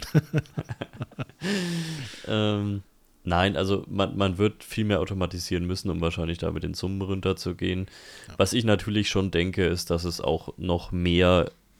Also was derzeit auffällig ist, und das steht auch in diesem Paper drin, das fand ich ganz interessant, weil das auch mal eine Überlegung von mir war. Es wird ja derzeit mit den besonders ergaunerten Daten, was ja mittlerweile eigentlich ein Standard ist, dass wirklich auch Daten abgezogen werden. Früher war das ja oftmals so ein bisschen eine leere Drohung.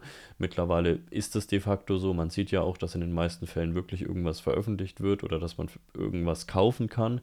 Ähm, teilweise für aberwitzig niedrige Summen, was mich auch immer wundert. Ähm, ich konnte man, glaubt ich, von irgendeiner Schweizer Universität konnten wir jetzt Datensätze, ich glaube, für 59 Euro oder so kaufen, umgerechnet. Mhm es ist halt also, halt viel Mist dabei, sage ich mal. Also ist, wenn du dir die, ähm, die Daten mal anguckst teilweise oder wenn man das so halt mitkriegt, was da drin ist, da sind halt ganz viel so, keine Ahnung, so Dokumentenvorlagen drin. Genau. Okay, ja, das ist halt nichts wert. Also was wirklich was wert ist, sind halt irgendwie vielleicht ähm, Listen mit persönlichen Daten. Also ne, wenn da irgendwie ja. Adressen, Telefonnummern und sowas drinstehen und auch das ist halt, naja. Also wenn du eine Liste hast mit, keine Ahnung, 10.000 Namen, Postanschriften und E-Mail-Adressen, das ist halt auch nicht so super viel wert, weil was machst du denn damit? Ja. ja. Trotzdem konntest, äh, kostet bei so einer Auktion am Flughafen, wenn du einfach einen Koffer, der nicht abgeholt wurde, kaufst, irgendwie der kostet mehr. Ja. Ähm, deswegen ja. wundern mich immer die Summen nur so ein bisschen. Aber ja, trotzdem merkt man, dass mit diesen Daten zumindest nachweislich in den wenigsten Fällen bisher viel gemacht wird, um es mal so zu sagen. Also die werden geklaut, die werden zum Kauf angeboten, aber an sich wird zumindest dokumentiert relativ wenig Stand heute mit den Daten gemacht. Ich kenne sogar Situationen, da wurden nachweislich auch Kreditkarten Daten gestohlen. Man konnte auch ungefähr nachvollziehen, dass das schon zwei, drei Monate her war. Aber in der ganzen Zeit, in der das Unternehmen gar nicht wusste, dass sie angegriffen wurden, wurde mit diesen Kreditkartendaten nichts gemacht. Also gar nichts. Das heißt, mit den abgezogenen Daten hat man einfach nichts angefangen. Wahrscheinlich hat man nicht mal wirklich reingeschaut, um ehrlich zu sein. Man hat einfach gesehen, man hat hier noch ein weiteres Erpressungsmittel, ähm, mit dem man eben noch mal ein bisschen mehr Kohle rausholen kann oder im Zweifelsfall die vielleicht an irgendjemanden verkaufen kann. Aber dass man mit den Daten natürlich auch selbst noch irgendwie Geld generieren könnte, das passiert und das steht, glaube ich, auch in dem Papier so drin, bisher relativ selten. Mhm. Ja, das kann ich mir gut vorstellen. Es kommt auch ganz oft von den Betroffenen, ähm, wenn wir dann bei einer Analyse feststellen, dass wir sagen, okay, hier sind wohl Daten abgeflossen, manchmal können wir es nachvollziehen, ähm, wo die hingegangen sind oder was es für Daten sind, sagen wir mal so. Ähm, weil Daten abgeflossen kann ja vieles sein. So, es kann ja irgendwie der File-Server sein, es kann was auch immer sein, ja. Ähm, das weiß ja immer nur der Betroffene ähm, selbst, was das für Daten sind, was die für einen Wert haben. Und relativ häufig hört man da, naja, ist doch egal. Mhm. Ja. Ähm, also wenn da nicht wirklich personenbezogene Daten drin sind, sondern wenn das einfach nur irgendwie so ein so ein, so ein Shared Folder ist mit irgendwelchen Dokumenten von, keine Ahnung, von vor fünf Jahren, dann geben die da nicht so viel drauf. Ähm, und dann ist das auch kein Erpressungsmodell in dem Sinne, weil da zahlt halt dann keiner für, das nicht zu veröffentlichen. Ja. Wobei es sowieso immer so eine Sache ist, zahlst dann halt für die Nichtveröffentlichung und dann wird es halt trotzdem veröffentlicht. Also pff, du hast halt null Garantie natürlich. Ne? Ja, pff, ist vielleicht auch zumindest ich würde es mal im B2B-Market vielleicht schon längst weiterverkauft. Ja. Ähm, nur noch nicht auf irgendeinem Marketplace angeboten oder so, auf irgendeinem ja. zumindest populäreren. Aber das ist zumindest auch eine Sache, wo ich mir denke, da wird Stand heute, glaube ich, relativ wenig mitgemacht und es könnte auch, wenn ich beraten würde, äh, vielleicht auch so eine, so eine Chance sein, weil, ey, wie viele Unternehmen gibt es in irgendwelchen Excel-Listen, ihre, ihre Firmenkreditkarten abgelegt haben, weil es einfacher ist. Ja. Ähm, haben wir ja auch durchaus schon gesehen, ja, in irgendwelchen Assessments. Jedes Mal oder fast jedes Mal. Ja, dass halt irgendwie die Marketing-Kreditkarten, die vier Stück, die da vorherrschen, halt einfach in einem Excel-File liegen. Da ist zwar ein Passwortschutz drauf, Marketing 2013 ja, also, also, wenn überhaupt, ja, ja. Genau. Ähm, Oder auch viel von so externen, also wenn wir die so externe Mitarbeiterinnen haben, dann hast du dann, wenn das so Fahrer oder sowas sind mhm. oder äh, irgendwie solche Geschichten hast du halt ganz oft so die, die, die, die Kopie von einem Ausweis oder von dem, äh, vom Führerschein oder sowas. Mhm. Von halt sagen wir mal, externen Personen oder von einem Drittanbieter, wo die Firma dann auch sagt, ja blöd, aber naja, es sind ja nicht mal unsere Daten, ja, es sind halt sind ja die Daten von dieser anderen Person. Ich glaube, rechtlich ist es ein anderes Problem. Ich glaube, wenn ich da mhm. betroffen wäre und wenn meine Daten da irgendwie einfach unverschlüsselt, also meine Ausweiskopie oder sowas, bei irgendeinem Unternehmen rumliegen würde und das kommt dann weg und wird veröffentlicht, ich, dann ist halt die Überlegung, naja, geht man dagegen vor? Ja. Wie, wie viel kommt da was bei rum? Ja, ich meine, das ist halt, ne, Datenschutzgrundverordnung ist sicherlich da auf meiner Seite in dem Fall, aber ich muss halt trotzdem zum Anwalt gehen ähm, ja. und Geld bezahlen und machen und tun und erstmal einen finden, der mich überhaupt da vertritt in der Sache, weil das ja so eine ganz kleine Geschichte eigentlich ist und ich glaube, das passiert einfach nie. Deswegen sind die Firmen da auch relativ entspannt, wenn da solche Daten mal wegkommen. Das ja. passiert denen ja nichts. Genau. Auch noch eine Sache, die in dem Paper hervorgehoben wurde, die ich auch bis heute relativ interessant finde, ist, wie wenig dann doch Stand heute bei Cloud Assets passiert. Besonders wenn man es mal daran misst, wie offen die teilweise dastehen, wie viel konfiguriert die dastehen und wie viel auch in den letzten Jahren jetzt mal so rein im Bereich zum Beispiel Coin Mining passiert ist. Also auch die Dinger müssen ja reinkommen. Und da passiert dem Vernehmen nach noch viel weniger manuell als bei Ransomware. Das heißt, die Schotten stehen ja teilweise sowas von offen bei diesen irgendwelchen EC2-Instanzen oder so. Gell? Und jetzt diese Thematik rund um den ESXi-Server mit der Ransomware finde ich ja insoweit interessant, dass eben die meisten Sachen bei einem Hoster standen, anscheinend komplett veraltet und offen dastanden, dass man doch auch in unseren, und wir können ja immer nur aus eigener Erfahrung und aus irgendwelchen Statistiken, die man nicht nachweisen kann, nur immer zehren. Aber ich persönlich habe wirklich Ransomware-Angriffe auf Cloud-Umgebungen sehr selten bisher gesehen. Also, dass wirklich die Cloud-Assets angegriffen wurden. Ja habe ich persönlich fast noch nie gesehen. Eine einzige. Und wenn, genau, und wenn, waren es halt meistens irgendwelche Coin-Miner, die man auf irgendwelchen mhm. EC2-Instanzen gefunden hat, die schlecht konfiguriert waren. Wobei es ja interessant ist, ich weiß leider nicht mehr genau, welcher Gast es von uns war. Ich glaube, das Thema war entweder Pentesting oder Red Teaming. Ähm, da hatte ich ja mal gefragt, wie das denn so aussieht, na, wie sehr die sich denn umstellen müssen oder mussten, mhm. ähm, um jetzt halt auch mal in diese, in diese AWS und, und, und Azure-Instanzen ranzugehen. Und die Antwort war halt ja eigentlich nicht wirklich, weil es ist am Ende des Tages auch nur ein Computer. Ja. Ähm, das heißt, das Verhalten könnte eigentlich das gleiche sein.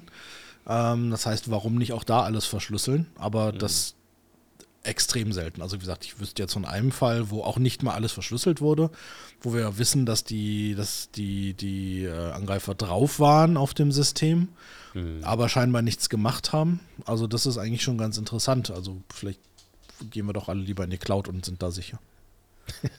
Wahrscheinlich, dass hm. die alte Geschichte, es funktioniert halt on-premise noch. Ja. Also wieso soll ich mir jetzt irgendwie einen Rappel machen, ähm, irgendwo anders, wenn das andere einfach noch gut funktioniert. Ähm, und natürlich reden wir jetzt nicht über irgendwelche wirklich ähm, Cloud-First-Strategien, wo dann halt auch Serverless-Applikationen und so dahinter stehen, wo es dann wirklich schwierig wird, mit den alten Methoden auch die gleichen Dinge zu machen, sondern wir reden halt von den typischen Lift-and-Shift-Ansätzen, die die Firmen fahren. Mit, wir haben hier eine On-Premise-Umgebung, die heben wir jetzt einfach mal kurz zu Azure oder AWS und kümmern uns nicht wirklich drum, ob wir insbesondere netzwerktechnisch irgendwas anders konfigurieren müssen. Weil das sind ja oft die Dinge, die wir eben auch in irgendwelchen Assessments sehen, die komplett offen stehen. Dann ist natürlich noch irgendwo eine Express-Route dazwischen. Ähm, ja. dass man da auch noch schön Schaden on Premise anrichten kann. Ähm, aber das häufigste, was wir da halt sehen, sind Coinminer eigentlich. Mhm. Ähm, ja, die werden ja auch oft nicht als Ransomware oder als, als, als Malware gesehen, sondern da heißt es dann, naja, die machen ja nichts. Das, äh, die Aussage hatte ich jetzt tatsächlich schon ein paar Mal, wo wir dann sowas entdeckt haben. Ja. Ähm, wo es dann hieß, ja, Moment, wieso, wieso meldet, wieso wird das überhaupt gemeldet? Weil es ist ja keine, keine Malware. So, ja. ja, es ist natürlich ein schwieriges Thema. Also wäre ich jetzt CISO irgendwo und es würden Coinminer gefunden würden, ich würde wahrscheinlich jetzt auch nicht komplett ausrasten und wie gesagt meine IT neu aufsetzen. Nein, aber ich, ich würde es auch nicht haben wollen. Genau, ich würde es nicht haben wollen und ich würde auch ganz dahinter fragen, wie konnte das draufkommen, weil wenn ein Coinminer ja. draufkommt, dann würde irgendeine Ransomware-Gang wahrscheinlich dreifach draufkommen auf genau. das System. Oder wenn du den Coinminer löscht, deployt sich die Ransomware. ja. Kann halt auch sein, ne? Weiß man's. Das heißt, du kannst es nicht einfach so abtun, indem du sagst, ah, genau. ah, da ist halt ein Coinminer und jetzt keine Ahnung, jetzt lösche ich den mal, ich blockiere den mal, keine Ahnung. Ähm, weil wer, wer, wer, sagt denn, dass nicht noch eine Backdoor da ist oder dass da nicht noch ja. irgendwas läuft? Das ist ja meistens der Fall. Du hast ja nicht einen oder die lassen sich ja nicht einen Zugangspunkt offen, sondern wenn es geht mehrere. Ähm, weil immer die Chance besteht, rausgeworfen zu werden. Ähm, das ist dann eher was, was man eigentlich untersuchen sollte. Passiert wahrscheinlich in den seltensten Fällen.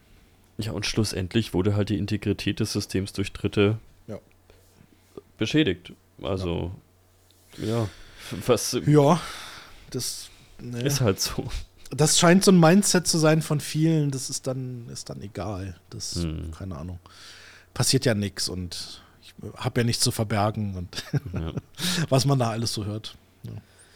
Ich meine, das Einzige, was ich jetzt noch habe zu dem Thema und was wir tatsächlich auch häufiger in letzter Zeit sehen, ist tatsächlich, dass zum Beispiel das Thema Ransomware ähm, wieder, äh, das Thema DDoS wieder sehr stark zurückkommt, allerdings da ganz oft in dem Kontext Ransomware. Also gar nicht mehr so wie früher, dass ich gesagt habe, ich schieße jetzt hier eine Website ab, vielleicht zum Beispiel aus politischen Gründen, das sieht man mhm. doch immer noch häufig, also Schaden anrichten aus irgendwelchen politischen Gründen, Rüstungsindustrie hatte damit jetzt äh, immer mal wieder so ein bisschen Probleme aus bekannten Gründen. Ähm, irgendwelche Ämter hatten damit immer wieder Probleme. Aber dass man rein durch eine, durch eine DOS-Attacke ähm, jetzt einfach Schaden anrichten will, sieht man nicht mehr so häufig. Was man allerdings wieder häufiger sieht, ist, dass es zum Beispiel im Zuge von einer Ransomware-Attacke kommt, weil man eben sieht, vielleicht reicht dieses Erpressungsmittel, wir haben deine Daten verschlüsselt und wir stellen sie online vielleicht gar nicht aus ich will jetzt zusätzlich auch noch eure Netzwerkkonnektivität stören, um nochmal ein Druckmittel zu haben. Also dass sowas wie DOS einfach auch dafür noch stärker eingesetzt wird. Ja. Vielleicht sind auch einfach die Gegenmaßnahmen besser geworden. Das wäre jetzt so ein bisschen meine Vermutung und ich kenne mich absolut nicht aus in diesem Segment DDoS und so weiter. Ähm, da gibt es, glaube ich, so ein paar Statistiken, die Cloudflare ganz gerne mal veröffentlicht, mhm. dass die sagen, wir haben so und so viel äh, Angriffe verhindert oder so und so viel Durchsatz geblockt. Ich weiß nicht genau, was sie das angeben, ehrlich gesagt. Ähm, dass es das vielleicht einfach auch immer besser wird und dass so DDoS-Angriffe vielleicht gar nicht mehr so einfach sind, wie es vielleicht früher mal war? Ganz klar. Also wir werden ja nochmal irgendwann eine eigene Folge über das Thema DOS machen. Ähm, aber natürlich, allein dieses Thema Bandbreite ist natürlich ein ganz anderes. Also wenn wir halt bei vielen Unternehmen halt über irgendwelche Leitungen, über, weiß ich nicht, eine 25er Leitung oder so gesprochen haben, dann konnte man die halt auch schnell einfach mal zumachen oder mhm. irgendwelche völlig veralteten Netzwerkinfrastrukturen. Mittlerweile hat man halt meistens irgendwelche Firewalls dastehen, die im Zweifel vielleicht sogar ein bisschen ähm, überproportional groß sind für die Umgebung dahinter. Man hat teilweise sogar das Glück, ähm, dass man vielleicht bei irgendeinem Anbieter wie AWS Azure ist, wo einfach mal die Leitung zuzumachen, so wie es früher ja. eben oft war, eigentlich in dem Sinne gar nicht mehr geht, wenn man jetzt nicht eine weltweite Anstrengung vornimmt. Mhm. Und die haben ja auch ähm, ihre Schutzmechanismen und da ist natürlich der genau. Vorteil, das ist ja Teil von deren ähm, Angebot, sage ich mal, die ja die Infrastruktur und den Schutz der Infrastruktur bieten. Das, was oben drauf ist, klar, das ist halt deine Sache, aber diese reine, der Schutz der darunterliegenden Infrastruktur, die ja extrem riesig ist. Ich meine, ja. ich würde mich mal interessieren, wie viel, wie viel Rechenpower tatsächlich bei AWS und sowas da liegt. Ich kenne einen Bericht über Facebook tatsächlich, und das ist ja nicht, eigentlich nicht zu vergleichen mit AWS, ähm, wo jeden Tag mehrere LKW an, an, an, Maschinen, also an Servern und so weiter angeschleppt werden und da einfach rackweise Rechenzentren gebaut werden. Und ich meine, das ist natürlich bei Azure und AWS und, den, und Google Cloud und so weiter. Alibaba Cloud kommt auch noch dazu. Das sind ja Rieseninfrastrukturen mhm. ähm, und die werden sich sicherlich ganz gut dagegen schützen. Ne? Ja. ja, also natürlich diese volumetrischen Angriffe, da kümmert sich dann auch ein Provider größtenteils mhm. drum und die nehmen auch wirklich einfach ab, ähm, weil es einfach nicht mehr so einfach ist. Was natürlich weiter eine große Gefahr sind, irgendwelche applikationsbasierten Angriffe auf irgendwelche DNS-Infrastrukturen beispielsweise, wo du halt alles in vielen Firmen lahmlegen kannst. Ähm, oder halt wirklich auf Web-Applikationen und sonst was, wo eine Waffe zum Beispiel nicht richtig eingerichtet ist, keinen DOS-Schutz hat, eine Applikation einfach super schnell einen Overload in den Authentifications und so weiter hat. Das sieht man schon noch häufiger, aber auch da ist es halt dann wieder der Fall. Das ist halt dann nicht mehr für jedes Script-Kiddie einfach für 3 Euro möglich, dass sich das irgendwo im Darknet einkauft ja. äh, und per Monero überweist, wie es halt bei irgendwelchen volumetrischen Angriffen immer dargestellt wird. Also das ist ja auch so dieser Mythos mit, ähm, das Kind von nebenan kann für 5 Euro Taschengeld deine Infrastruktur lahmlegen, wo ich dann mal sage, naja gut, da muss die Infrastruktur schon verdammt scheiße sein. Dann hast du es auch verdient. So. Also dann hast du es auch wirklich verdient. Im Normalfall geht das nämlich mittlerweile nicht mehr. Also auch diese ganzen DOS as a Service Sachen ähm, funktionieren nicht so einfach, wie das ganz Nicht gerne. mehr, nein. Das war mal anders sicherlich. Genau, das war mal anders, aber das ist schon lange nicht mehr so. Ja, ich habe gerade tatsächlich noch mal parallel auf diese NATO-Geschichte äh, hier geklickt, diese was, wo wir was vermutlich DDoS war, ähm, weil mich würde mal interessieren, ähm, wie das dazu kommen konnte und warum die nicht geschützt sind dagegen. Aber ja, der Artikel ist quasi leer. ist nur fett die Schlagzeile. ähm, es gibt dann, also es gibt noch eine andere tatsächlich von, von Euro Weekly, das, da heißt es dann NATO-Website hacked, including ja. That of the headquarters of Special Operation Forces. Darunter Bild von einem Typen im Hoodie und Code im Hintergrund. also, ja, und dann kommt halt erstmal Werbung und dann ist irgendwo vielleicht der Artikel, ich bin mir nicht ganz sicher, aber auch der ist, äh, wie viele Zeilen sind es? Zwölf oder so. Mhm. Da steht einfach nichts davon. Ähm, keine Details und nichts. Da steht einfach nur, ja, es waren die Russen. ja, also. ja, und man, man, muss ja auch immer hinter, also ich meine, sagen wir mal, es wird jetzt einfach nur eine Website abgeschossen. Du bist ja. jetzt äh, kein E-Commerce-Händler oder sonst irgendwas, sondern du hast halt einfach eine Unternehmenswebsite. Ja.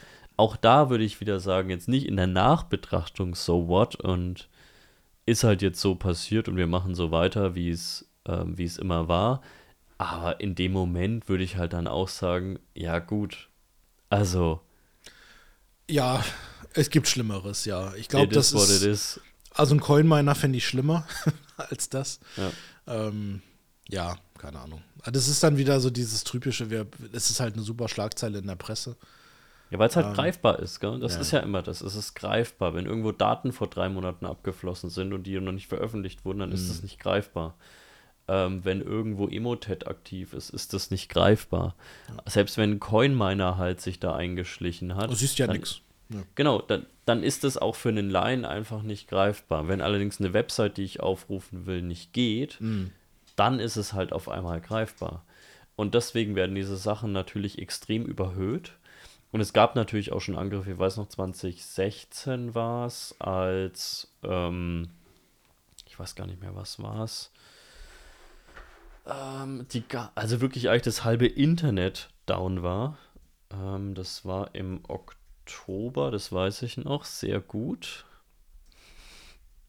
Ich erzähle nämlich gleich wieso. Äh, genau, äh, DynDNS wurde da ja Ah, lahmgelegt. Ich, ich wollte, ich hatte es die ganze Zeit auf der Zunge, es war bestimmt DNS. Ja, ja, es, es war Es DNS damals. Ja. Weil ich weiß noch, ich saß im ICE, ich wollte äh, nach, nach Kapstadt fliegen, bin dann auch nach Kapstadt geflogen und war gerade auf dem Weg nach, nach Frankfurt zum Flughafen. Und meine damalige ähm, Freundin hat dann geschrieben, äh, Internet geht mal wieder nicht und so weiter. Und äh, alles blöd hier in der Wohnung. Und ähm, ja, ich habe mir gedacht, ja gut, dann steck halt mal den Router ein und wieder aus und so weiter. Verschluckt sich halt mal, was weiß ich. Ähm, und hatte irgendwie, ich hatte an irgendwas gearbeitet und hatte im Zug halt eh kein WLAN. Deswegen ist mir das halt auch nicht aufgefallen. Ähm, aber irgendwann, als ich dann in Frankfurt war, habe ich halt gemerkt, dass, wie gesagt, nichts ging. Also Spotify ging damals nicht, ähm, Google ging extrem schlecht nur und im Allgemeinen ganz viele Webseiten weltweit, Facebook, Instagram ging, glaube ich, alles nicht. Ähm, und dann kam ja wirklich raus, dass DynDNS einfach hochgradig ähm, ge gedost wurde, glaube ich, damals. Und das sind natürlich dann schon die krasseren Sachen, weil dann funktioniert halt einfach ganz viel, nicht nur im Frontend nicht, sondern halt auch einfach im Backend bei vielen Unternehmen nicht Ja. wenn DNS einfach gekapert wird. Da lachen dann wieder die Unternehmen, die rein auf IP-Adress-Excel-Listen setzen, ja? Ich wollte gerade sagen, das sind dann die, ähm, wo du dann mit den Leuten sprichst und sagst, hier, pass mal auf, ich habe hier eine 10 Punkt irgendwas und die wissen genau, was das für eine Maschine ist. Ja. die lachen dann wieder, gell? Jahrelang kritisiert man. Genau. Ja, ja. Aber wenn dann mal hier irgendwie der DNS-Server hochgenommen wird von irgendjemandem, dann lachen die dich aus. Dann geben sie einfach die IP-Adresse ein. Ja, so Ja. mache ich es ja bei meinen Servern auch. Ne? Die, ich meine, das sind nicht so viele, da weiß ich die IP-Adressen tatsächlich auswendig. Gebe ich halt die ein. Dann geht's wieder. Ja. Problem Also- natürlich, IPv6, schwer zu merken. Ich weiß noch, als mir in der Berufsschule anno 2010 oder so erzählt wurde, dass wir jetzt eigentlich gar nichts mehr mit IPv4 machen Ja, ja. müssen. Wir machen zwar jetzt trotzdem noch ein bisschen Subnetting, aber eigentlich müssen wir da gar nicht mehr aufpassen, weil ähm, ist in ein, zwei Jahren eh durch das Thema. Wie Ich viele sehe es noch sogar, ich habe es noch die- die nirgendwo, ge- ich habe es nirgendwo gesehen. Also Na gut, klar, ich sehe es- natürlich schon irgendwelchen Netzwerkvirtualisierungsprojekten, dass da natürlich dann schon irgendwo auch auch da V6 nicht. Ja, also ich habe schon gesehen, dass da V6 halt mit drin ist. Mhm. Ähm, und natürlich Internet selbst ähm, relativ Oh, klar, viel. natürlich. Aber Ja. ist so diese internen Netzwerke, ich weiß noch, was, was uns da damals für ein Unsinn erzählt wurde im Nachhinein mit in zwei Jahren müsst ihr eh euch nicht mehr mit V4 auskennen Mhm. und ich teilweise heute noch dastehe und irgendwelche Subnetzmasken ausrechne. Ähm, Ja, so ist es. Ja, das hätte, also das hätte ich tatsächlich 2009, 2010 nicht gedacht. Habe ich auch mitgerechnet, dass es etwas schneller geht, ja. Aber es ist, scheinbar sind ja noch genug Adressen da oder wie auch immer. Also gut, intern, ja gut. Intern kann ich es ja noch irgendwo nachvollziehen, aber es ist ja teilweise sogar schwierig bei einem, bei einem ISP, also bei einem Internetprovider, eine V6-Adresse zu kriegen. Das muss ja. Ja. teilweise beantragen. Teilweise lassen die sich das auch noch bezahlen. Gut, die lassen sich ja jeden Quatsch bezahlen, aber Natürlich. ja.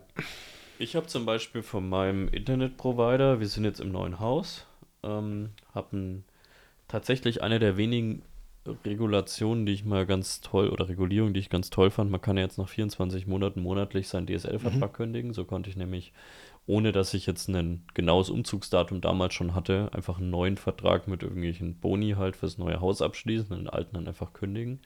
Und jetzt habe ich von dem alten, dem ich die, den Router zurückgeschickt habe, die einen Brief bekommen. einen Brief, dass ich doch bitte das LAN-Kabel, was damals im Ja. Lieferumfang war, bitte schicken soll. Ich wollte gerade fragen, die wollen wirklich das Modem zurückhaben? Und ja, gut, sie wollen auch das LAN-Kabel zurückhaben. Ja gut, das, das war eine Fritzbox. Okay. Äh, in dem Falle auch eine, eine Ja, teure. was machen die halt denn damit? Mieten- Ich weiß es nicht. Das ist mir auch Nichts, völlig Die schmeißen es doch weg.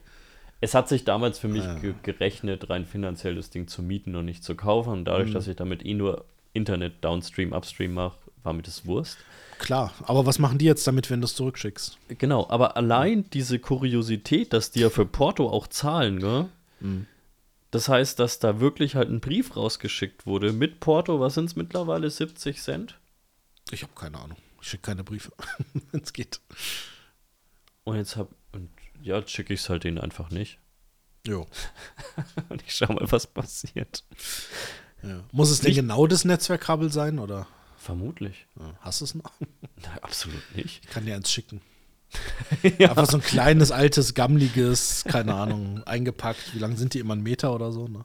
Oh, oder so, so ein ganz altes 30-Meter-Kabel, was man irgendwo so eine Berufsschule aus so einem Kabelschacht gezogen hatte. Ja, das wäre auch das. Aber ja, das merken die, glaube ich, dass es dann nicht Ich glaube, das war das, was damals dabei war.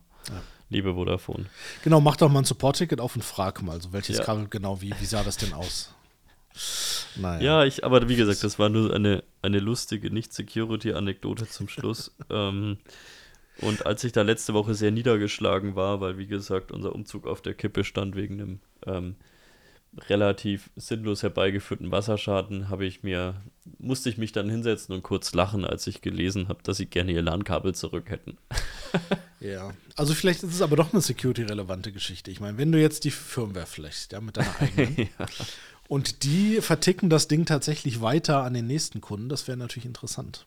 Aber das kann ich mir auch nicht vorstellen. Das kauft Aber ja wie gesagt, die, die Fritzbox, die haben sie ja schon. Gell? Es geht um ja. dieses scheiß ja, okay, Kabel gerade. Kabel. Ähm, ja. Und da musste ich dann schon kurz lächeln. Aber vermutlich ist es einfach ein automatischer Prozess, der da angeht.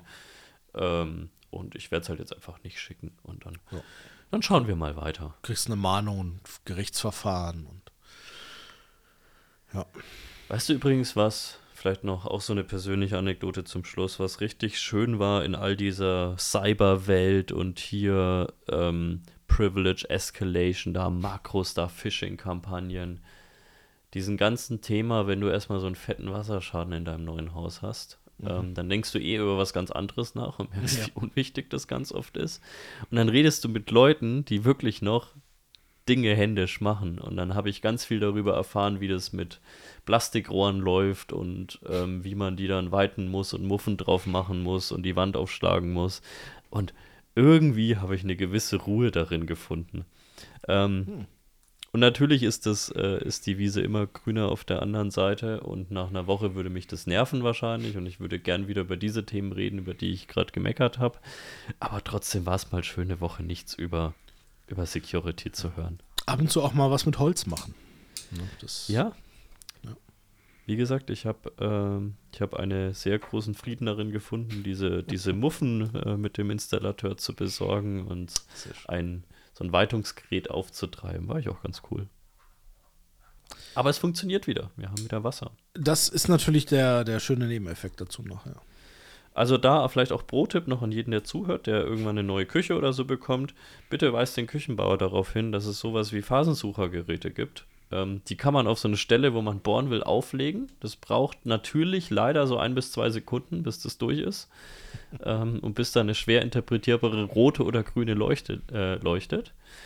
Aber dann, oh Wunder, kann man sehen, ob man da bohren darf oder nicht. Spoiler, war rot. Ach was. ja.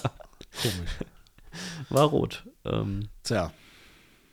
Ja. So, so, ist das dann, ja. Und du musst damit leben. Ja, aber. es wird gefixt. Ähm, alles halb so wild. Ähm, aber ja. Damit hatten wir heute eine Folge äh, bunten Potpourris Hervorragend strukturiert, ja. Hervor naja, wir, wir haben gesagt, wir haben ein bisschen News und wir haben dann andere Themen. Das stimmt. Das stimmt, ja, es war. Ja. Okay. Das nächste Mal haben wir dann auch wieder, ohne dass wir es bisher besprochen haben, kündige ich das jetzt einfach mal für alle, inklusive Kim, an, auch wieder ein richtiges Thema. Okay. Mit Gast oder ohne? Das werden wir sehen. Wir haben das Thema noch nicht mal. Ach so, genau. Bei der DDoS-Geschichte sollten wir uns auf jeden Fall einen Gast dazu holen, weil wir da, da bin ich tatsächlich schon dran. Haben. Genau, okay, da habe ich jemanden, der leider sehr viel beschäftigt ist, ähm, aber ich will diesen Menschen unbedingt haben, falls er zuhört, was er wahrscheinlich nicht, weil er eben viel beschäftigt ist. äh, falls du zuhörst, äh, du bist mir noch eine Antwort schuldig. Falls nicht, ich rufe ihn an. Sehr gut. Sehr schön. Es hat mir trotzdem wieder eine Menge Spaß gemacht, weil tatsächlich auch wir seit dem letzten Podcast nicht nur Ist ein einmal paar Tage kurz, her, für ne? zwei Minuten reden konnten. Ja. Aber das wird Ja. wieder mehr. So feste Termine sind dann gar nicht mal so schlecht. Ja, ich denke jetzt auch nach, nach Umzug und so weiter äh, wird das jetzt auch bei mir alles wieder einfacher und dann. Ähm, Genau, jetzt wurde Ich wieder nicht, dass wir hast. regelmäßiger kommen, aber wir kommen ungestresster. Ja. Und meistens an irgendeinem Mittwoch. Genau. Das haben wir uns jetzt so vorgenommen. Und Das stimmt, hat ja, jetzt Mittwochs ist tatsächlich ja- die ja, letzten Mittwoch Wochen immer ganz gut geklappt. Das stimmt. Okay. Dann reden wir das nächste Mal über ChatGPT. Nein. Nein. Ich wünsche dir eine schöne Woche. Ich wünsche insbesondere auch den Hörern noch eine schöne Woche, ein schönes Wochenende, egal wann ihr uns hört. Und äh, ja, bis in, Guten sag Flug, jetzt einmal- schönes Fest. genau, bis in zwei Wochen. Alles klar. Bis dahin. Tschüss. Tschüss.